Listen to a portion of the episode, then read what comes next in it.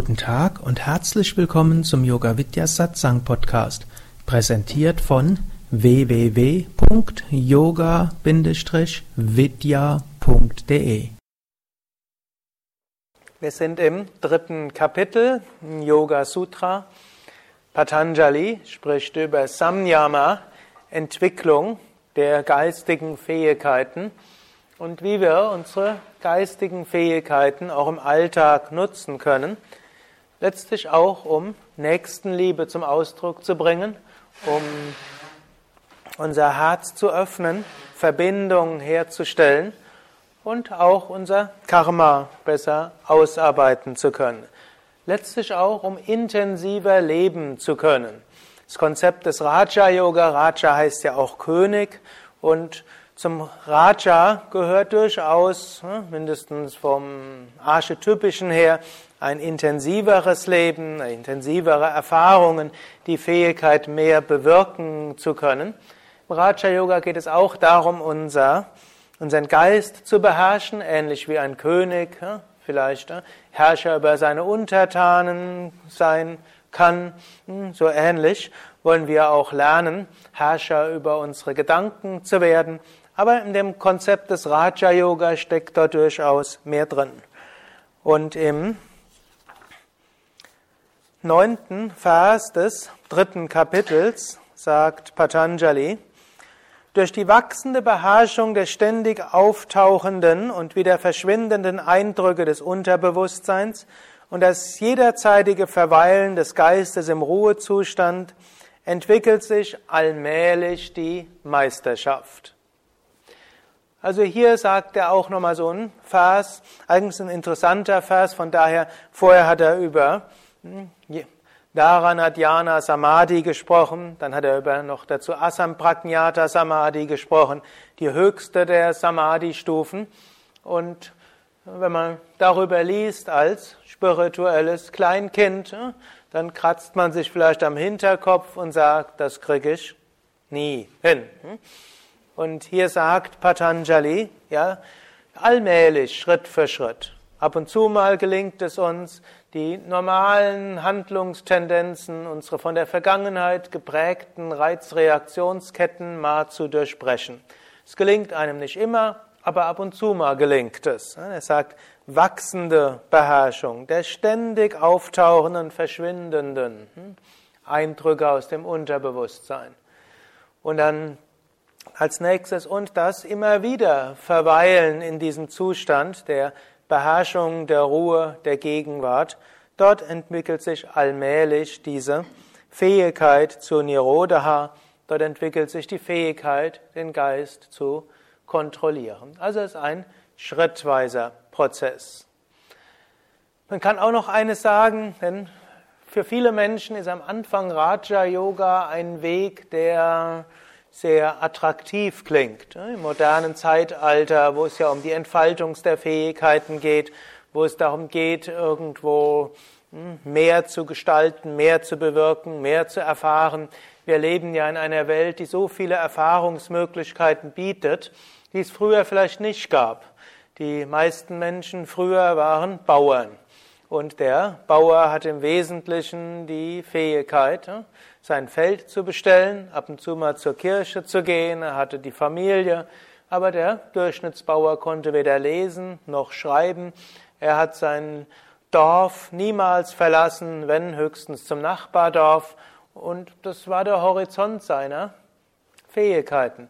Er hatte auch nicht die Fähigkeiten, mehr zu bewirken, denn da waren enge Grenzen gesetzt. Das war sowohl im alten Indien als auch hier, dass dort irgendwo der Sohn eines Landwirtes dann irgendwo plötzlich hm, Professor oder Ingenieur wurde oder hm, irgendwo der Sohn einer Vertriebenen, die irgendwo in hm, dann irgendwo sich in Deutschland nach dem Zweiten Weltkrieg niedergelassen hat, dass die zur, dass derjenige dann zum Bundeskanzler wird. Ich spreche jetzt gerade von Schröder. Hm?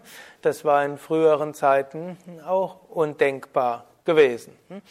Also wir haben heute viel mehr Möglichkeiten als früher. Außerdem sind wir ein psychologisches Zeitalter. Mensch versucht sich selbst zu verstehen und so festzustellen, was da alles in einem drin ist, ist ja auch ein Aspekt des Raja Yoga. Also all das ne, es macht geradezu Raja Yoga als prädestinierter Yoga-Weg für die Menschen von heute.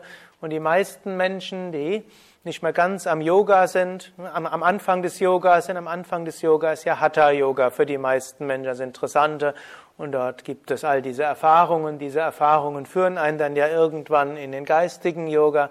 Und dann sind die meisten fasziniert mit Raja Yoga. Das Konzept des Raja Yoga entspricht in vielerlei Hinsicht dem Konzept des modernen Menschen. Gibt nur ein kleines Problem. Menschen, die längere Zeit Raja Yoga üben, stellen irgendwann auch fest, was stellt man fest? Wie klappt es mit der Kontrolle des Geistes? Wie klappt es mit der Überwindung alter Handlungstendenzen? Wenn man ehrlich ist, sehr langsam. Hm? Und manchmal, wenn man eine Weile denkt, ja, jetzt hat, jetzt hat man es gerade geschafft, hm? und dann plötzlich stellt man fest, man ist wieder in seinen Ärger oder Angstbehafteten oder vielleicht sogar depressionsbehafteten Gemütszustand, wo man gehofft hat, das wird es nicht sein. Man stellt wieder fest, hm, jetzt ist man schon wieder zu seinem Partner, zu seinen Kindern, zu seinem Kollegen, zu wen auch immer, wieder so gewesen, wie man es gehofft hat, dass man es gar nicht hm, mehr ist. Und so gilt zwar auf der einen Ebene Raja Yoga, allmählich gelingt es ein, aber viele Aspiranten überlegen dann, gibt es nicht eine Abkürzung gegenüber diesem Bemühen, den Geist zu kontrollieren? Ja, und es gibt Abkürzungen. Und der eine Weg nennt sich Jnana Yoga und der zweite Weg nennt sich Bhakti Yoga. Hm? In beiden können wir die Selbstverwirklichung erreichen, auch ohne vollständige Kontrolle des Geistes.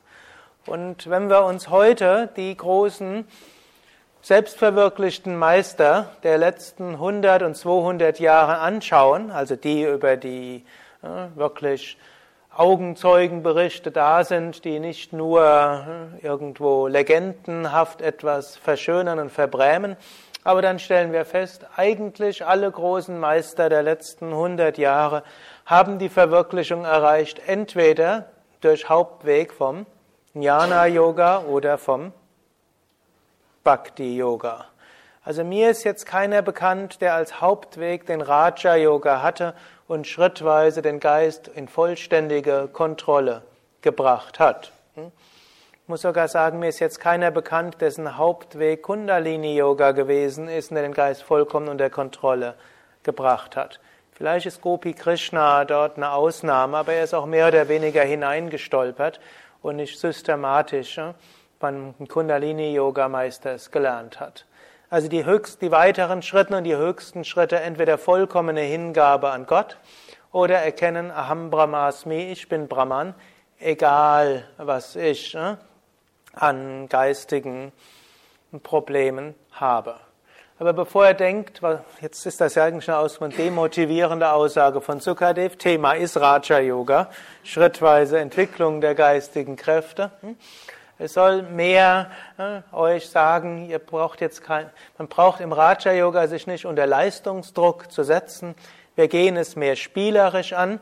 Im Raja Yoga lernt man zweifelsohne geistige Fähigkeiten entwickeln. Man lernt an seinen Schwächen zu arbeiten, aber wir müssen nicht alle Fähigkeiten entwickelt haben, wir müssen nicht alle geistigen Probleme beherrscht haben, wir müssen nicht jederzeit über Ärger, Angst und Depression hinausgewachsen sein. Letztlich, wir müssen noch nicht mal um Gotteserfahrungen zu machen. Zwar sagen die Jnana-Yoga-Schriften und die Bhakti-Schriften, man sollte auch arbeiten an der Kontrolle des Geistes.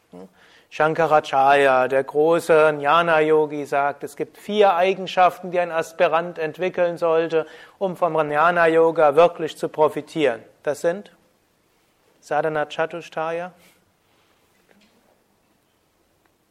vier Eigenschaften auf Subecha, Vairagya, Viveka, Shat und Mumukshutva. Hm? Das sind die vier großartigen Eigenschaften. Viveka, Unterscheidungskraft. Sich immer wieder bewusst mehr machen, wer bin ich, was ist wirklich, was ist unwirklich, was führt zu dauerhaftem Glück, was nicht.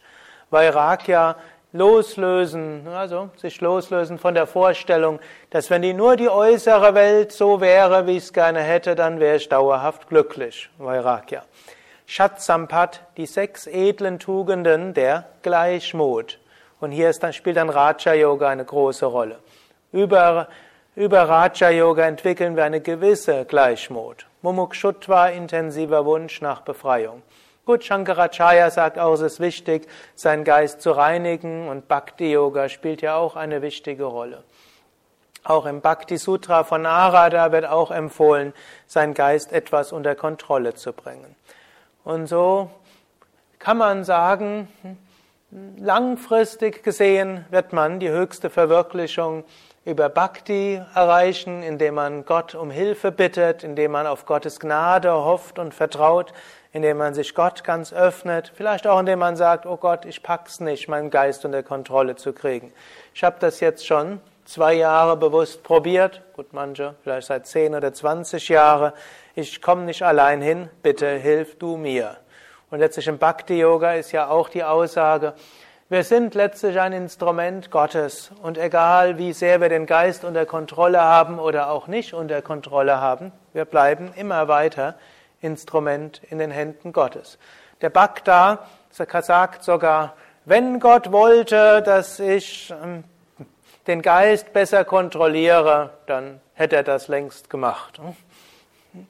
Und so geht man auch spielerisch an und schaut, ja, ich probiere meinen Geist zu kontrollieren, aber wenn es nicht klappt, Gott ist schuld.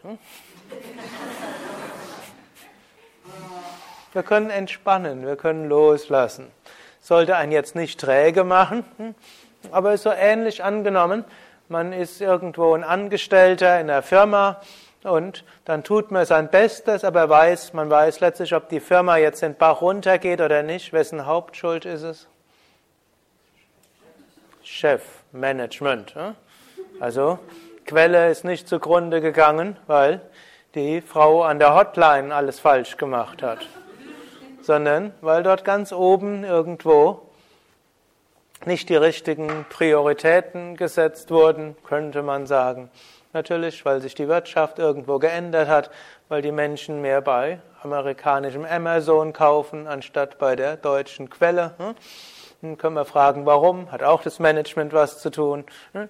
Und, aber in jedem Fall, der einzelne Angestellte muss sich jetzt nicht so ein großes schlechtes Gewissen machen, obgleich die einzelne Angestellte sich eben bemüht, das zu tun, was ist. So ähnlich, wir sind Angestellte Gottes, wir sind sogar mehr, wir sind Teil Gottes, Zellen Gottes und wir können uns bemühen, aber nachher sind wir überzeugt und hier ist noch ein Unterschied, hm?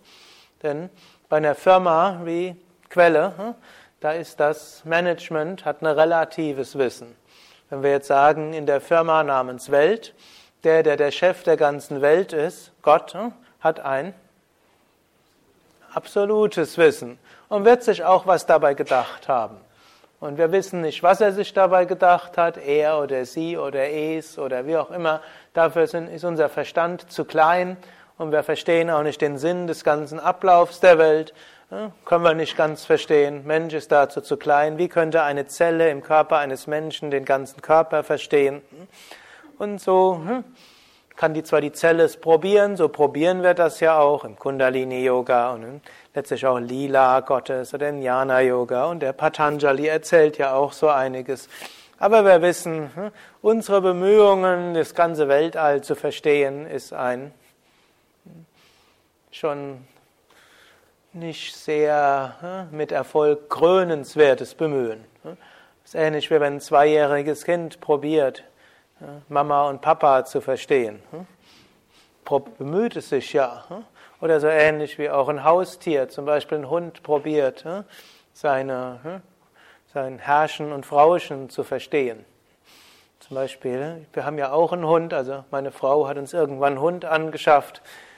Und was macht er den größten Teil des Tages? Schlafen und wenn er wach ist?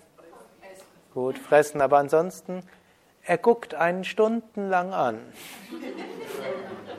die ganze Zeit. Er übt Tratak, also Hunde sind äh, Tratak-Künstler. Hm? Macht Samyama, stimmt sich ganz.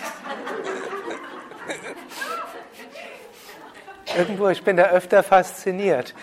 Ich hocke manchmal stundenlang am Computer und mache Sachen. Der Hund guckt die ganze Zeit hin.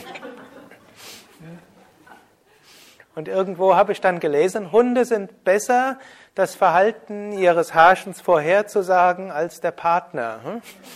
Also mindestens in einem Bericht wird das irgendwo probiert. Irgendwie, man kann dann Hunde auch irgendwo dazu bringen, dass sie die Vorhersage irgendwo zeigen. Die gucken ja auch stundenlang. Hm? Dennoch behaupte ich immer noch, meine Frau versteht mich besser als mein Hund auch wenn sie nicht genauso viele Stunden mich anstarrt wie der Hund. Okay, so ähnlich sind wir wie eben ein Hund, der probiert das ganze Universum zu erfassen und Wissenschaftler sind so, wie als ob sie die ganze Zeit auf Herrschen oder Frauchen starren, sie starren die ganze Zeit aufs Universum. Wir können es nur teilweise verstehen. Ein bisschen können wir es ja verstehen, deshalb sind diese Unterfangen ja nicht überflüssig. Gut, aber dann eben Bhakta hat dann eben Vertrauen, irgendwie hm, wird sich Gott was dabei gedacht haben, auch wenn das manchmal fast un unglaublich ist, was für Leid in dieser Welt ist. Aber dann heißt es ja auch, Leben endet nicht in einem Leben und wir wachsen über viele Inkarnationen.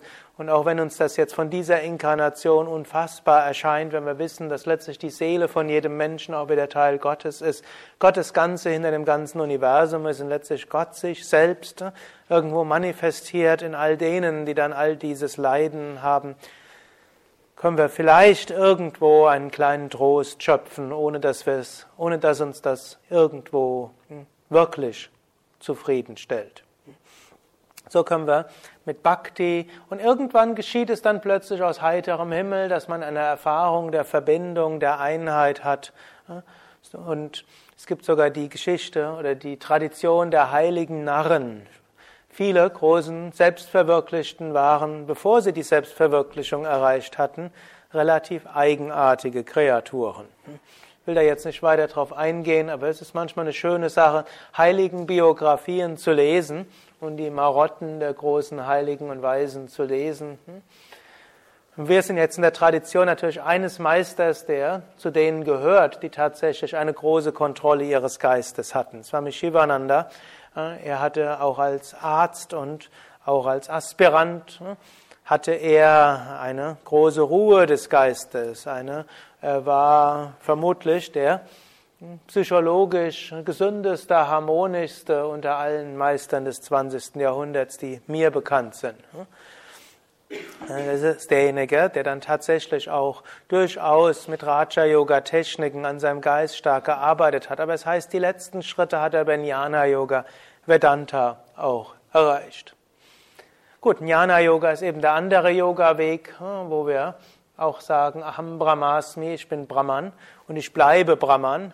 Egal, ob ich jetzt meinen Geist unter Kontrolle habe oder nicht, egal, ob ich jetzt Dummheiten begehe oder nicht, egal, ob ich wieder alten Reizreaktionsketten irgendwo gefolgt bin, was ich mir eigentlich längst vorgenommen habe, das nicht mehr zu tun. Ich bleibe Brahman. Und egal, ich brauche kein schlechtes Gewissen zu haben. Es gibt auch keinen Zwang, ich muss jetzt heute die Befreiung erreichen, sondern wir sind ja schon befreit. Hm. Man braucht nichts wirklich zu machen. Ähnliche Frage wäre ja, was müsste ich, Sukadev, machen, um jetzt in diesem Moment auf der Bühne zu sitzen? Was müsste ich machen? Nichts. Ich sitze schon auf der Bühne. Hm. Was müsste ich machen, um Vereinsvorsitzender von Yoga Vidya zu werden? Nichts, ich bin's ja schon. Selbst wenn ich das vergesse. Und angenommen, ich träume nachts, äh, ich bin irgendwie was, irgendwas anderes, und dann träume ich davon, wäre doch schön, Vereinsvorsitzender von Yoga Vidya zu werden. Was müsste ich machen, wenn ich nachts so träumen würde? Ich muss nur aufwachen. Hm? Bin ich deshalb weniger Vereinsvorsitzender, wenn ich es vergessen habe? Nein, ich bin es genauso. So ähnlich auch, was muss ich machen, um selbstverwirklicht zu sein? Eigentlich muss ich gar nichts machen. Ich bin's jetzt schon. Ob, ob ich jetzt aufgewacht bin oder nicht, ich bin's. Und so können wir diese Frage stellen, wer bin ich? Und über diese Frage, wer bin ich, kommen wir irgendwann zur höchsten Verwirklichung. Aber jetzt im Rahmen von all dem hilft auch Hingabe, läuft auch etwas besser, wenn wir etwas mehr den Geist unter Kontrolle haben. Auch die Frage zu stellen, wer bin ich, geht etwas leichter, wenn wir den Geist etwas unter Kontrolle haben. Auch im Sinne von Karma-Yoga als Diener Gottes können wir auch etwas besser machen, wenn wir unsere geistigen Kräfte besser nutzen können. Es ist gut, sich zu bemühen, seine Fähigkeiten zu entwickeln. Dafür dient auch wieder Raja Yoga. Wir können etwas besser Nächstenliebe üben, wenn wir mehr daran arbeiten. Und so können wir an unseren geistigen Fähigkeiten arbeiten. So können wir uns bemühen, unseren Geist etwas mehr unter Kontrolle zu bringen. Das können wir dann in den Dienst Gottes stellen oder mit diesem stärker kontrollierten Geist oder diesem klareren Geist können wir uns fragen, wer bin ich? Umgekehrt gilt auch, wenn wir vermehrt uns an Gott wenden, dann fällt es manchmal leichter, seinen Geist zur Ruhe zu bringen. Und wenn wir mehr bewusst sind, Aham Brahmasmi, gelingt es auch leichter, aus seinen geistigen Problemen rauszukommen. Same Vishnu hat zum Beispiel Menschen geraten, die in schweren emotionellen Problemen waren, ganz Bhakti-Yoga zu üben. Richte dich ganz an Gott, flehe zu Gott, schimpfe notfalls mit Gott, schütte dein Herz vor Gott aus und wenn du ganz so deine ganzen Emotionen Gott darbringst, dann wirst du irgendwo plötzlich merken, da ist jemand dahinter, da ist jemand, der dich tröstet und das kann zur Transformation führen. Oder vielen hat er dann auch geraten, äh, und selbst wenn dir, wenn dir das nicht gelingt zu beten, dann singe Mantras. Wenn du ein Instrument hast, umso besser. Und zwar allein am besten dann. In Gruppe natürlich auch, manchmal hilft das, aber nicht immer hat man eine Gruppe. Und natürlich, ihr seid alle aus Yoga-Zennen, da wird auch irgendwo gesungen, da kann das helfen, gemeinschaftliches Singen, aber das geht nicht jeden Moment. Und manchmal bei Mitarbeitern, die zwar jeden Morgen und Abend die Möglichkeit haben, gemeinsam zu singen, manchmal will man dann auch mal allein singen. Und das hat eine heilende Wirkung. Gut, und manchmal wenn man sich fragt, wer ist jetzt überhaupt verzweifelt? Hm? Und wer ist der, der die Verzweiflung merkt? Wer leidet an der Verzweiflung? Hm? Und dann stellt man fest, da ist Verzweiflung und da ist ich. Und wer ist jetzt ich? Wer ist die Verzweiflung? Und dann kann man schauen, kann ich mich etwas lösen von dem, der verzweifelt ist? Oder kann ich zu dem gehen, der meint, verzweifelt zu sein? Und manchmal plötzlich in einem Moment, von einem Moment auf den anderen macht's Klick und wir sind über diese Verzweiflung hinausgewachsen. Und so gehen letztlich alle Yoga-Wege irgendwo zusammen und ergänzen sich.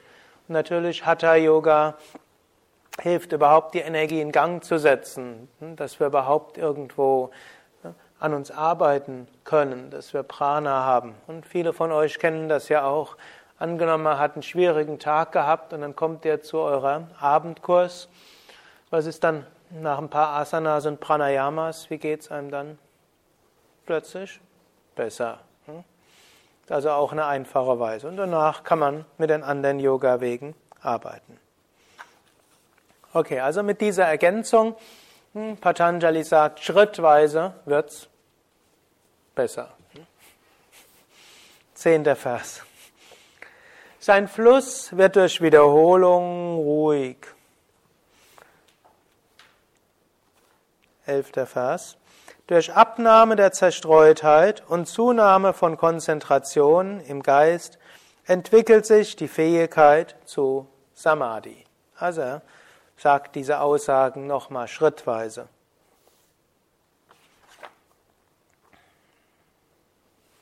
Ich werde jetzt etwas überspringen. Zum, gehe erstmal zum 17. Vers.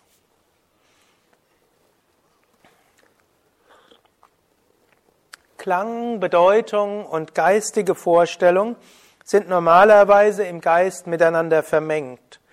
Durch Samyama auf den Klang entwirren sie sich und man erlangt Wissen der Klänge aller lebenden Wesen.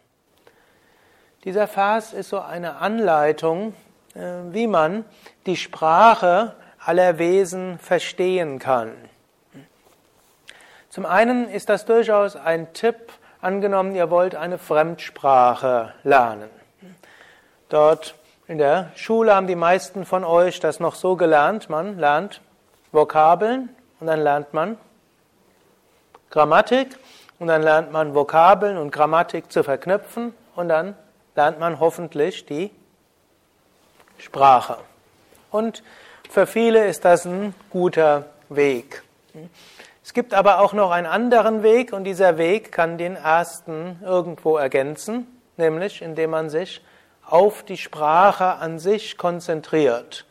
Und das ist vermutlich auch bei den meisten der Anwesenden schon in ihrer Schulzeit passiert, so die Umstellung von reinem Grammatikpauken und Vokabelpauken. Sind manche haben vielleicht Sprachlabors gehabt und man hat irgendwo gelernt, es besser umzustellen. Im Unterricht wird nur noch in der Sprache gesprochen, auch der Lehrer spricht nur in der Sprache während dieser Zeit.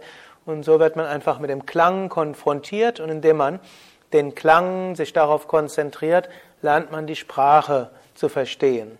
Darauf aufbauen gibt es ja auch moderne Techniken. Irgendwas gibt ja die Birkenbiel Sprachlerntechniken. Im Wesentlichen geht es darauf hinaus, man lernt sich zu entspannen. Ist man in einem entspannten Gemütszustand, dann konzentriert man sich entspannt auf jemanden, der spricht. Und dann lernt man intuitiv zu verstehen, was dort ist. Im Grunde genommen ist es eine Anwendung von Samyama auf äh, Sprachen lernen. Ist auch eine interessante Sache. Angenommen, ihr fahrt mal in Urlaub in ein Land, wo ihr die Sprache nicht sprecht. Könnt ihr mal probieren, hm, anstatt gleich abzuschalten, wenn jemand neben euch in dieser Sprache spricht, die ihr nicht versteht, euren Geist ganz auf diese Sprache zu richten. Hm, und könnt ganz probieren, den Klang zu irgendwo zu hören, zu erfahren und zu spüren. Und dann kann euch plötzlich so intuitiv irgendwo kommen, worüber die sich gerade unterhalten. Nächste Möglichkeit, eben angenommen, ihr seid gerade dabei, eine Sprache zu lernen, dann probiert eben zwischendurch nicht nur Vokabel und Grammatik zu studieren, sondern auch ohne, dass ihr wisst, was dort gerade gesprochen wird, euch darauf zu konzentrieren. Das kann man übrigens sogar inzwischen mit interessanten Texten zu machen. Das ist manchmal für Yoga-Übende ein bisschen komisch, da, dann hört all diese Texte, die da normalerweise sind, sind ja schwierig, aber man kann ja inzwischen französisch, italienische, spanische Yoga- und Meditationsvorträge sich runterladen im Internet. Da kann man sich darauf konzentrieren, auf den Klang. Und irgendwann hört man und spürt man diese. Oder man muss ja gar nicht ins Ausland fahren, um hm, Menschen einer fremden Sprache zu hören. Mindestens viele von euch kommen Großstädte, aus Großstädten, wo es vielleicht eine starke türkische Minderheit gibt. Ne?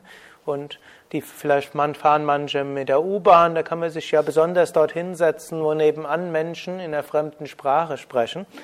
Und dann kann man die Augen schließen und sich so auf den Klang konzentrieren. Und dann versteht man sie. Oder eine weitere Anwendung. Angenommen, ihr telefoniert mit jemandem. Hm? Viele Menschen machen es ja heute, während sie telefonieren, hocken sie gleichzeitig am Computer und machen irgendwas hm?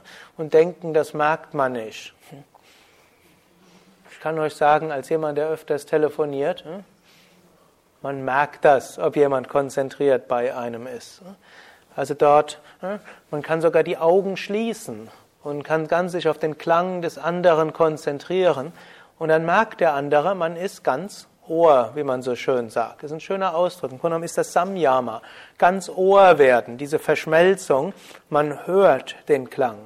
Und dann entsteht ein viel besseres Verständnis. Und es, man mag denken, wenn man gleichzeitig, während man mit einem anderen spricht, noch hundert Dinge am Computer erledigt, E-Mails checkt, im Internet Sachen surft, vielleicht zwischendurch noch irgendjemand anders per Gestensprache was zeigt oder sich noch zusätzlich Notizen macht, dann denkt man, man hat seine Zeit besser verwendet.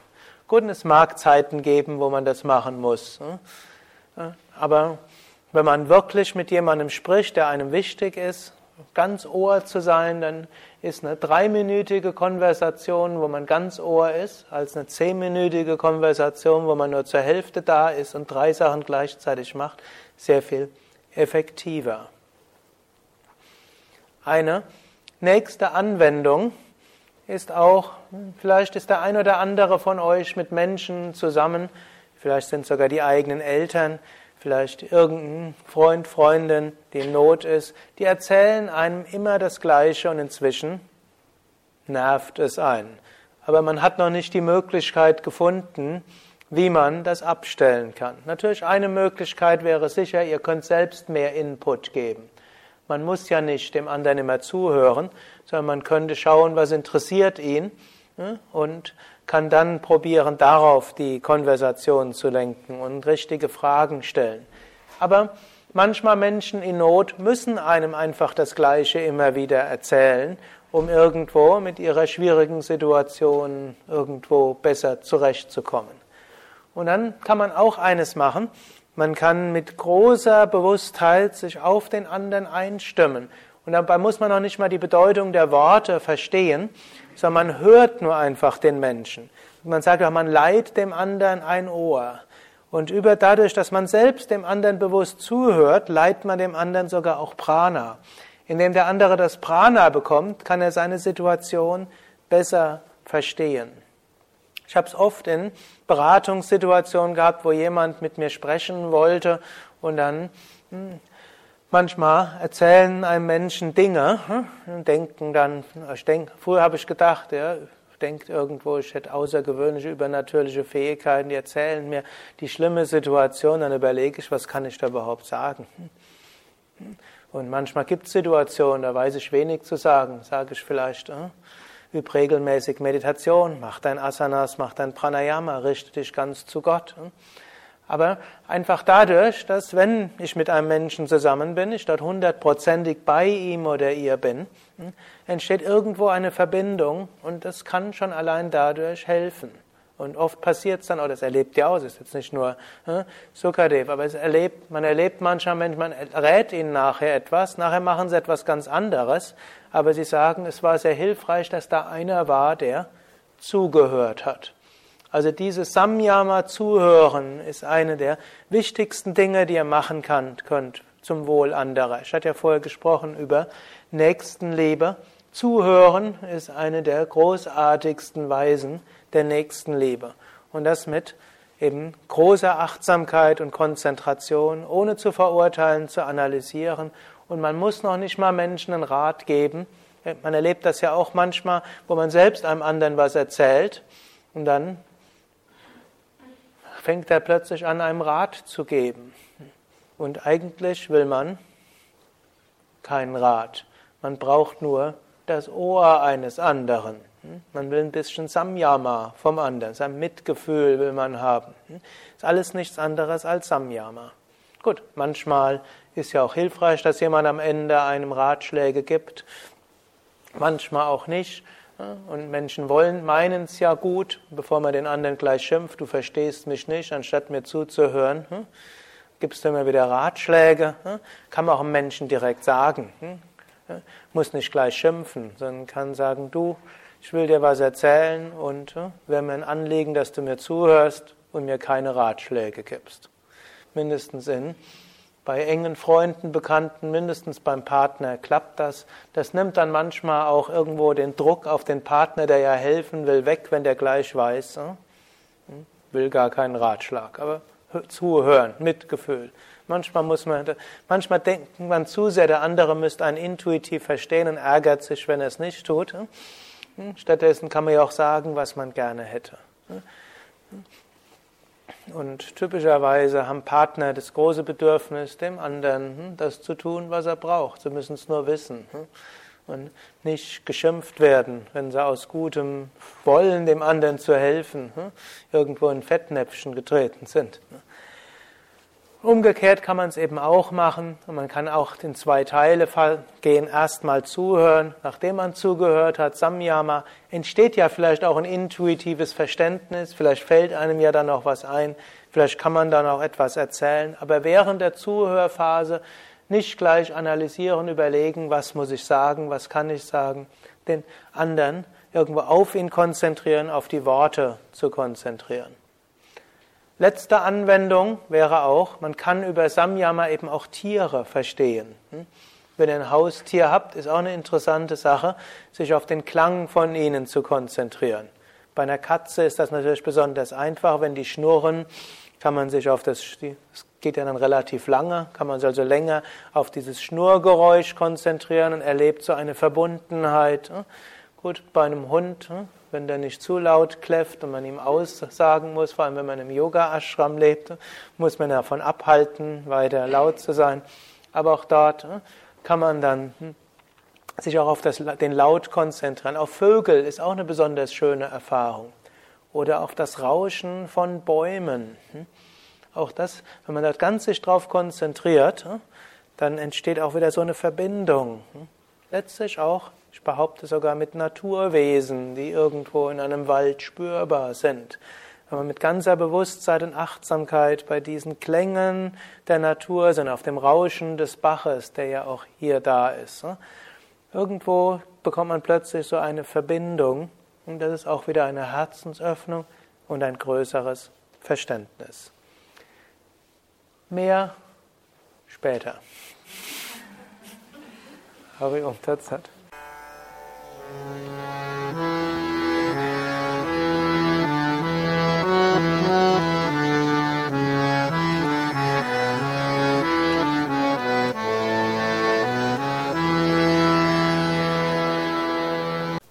Dies war also die aktuelle Ausgabe des Yoga Vidya Satsang Podcasts, präsentiert von www.yoga-vidya.de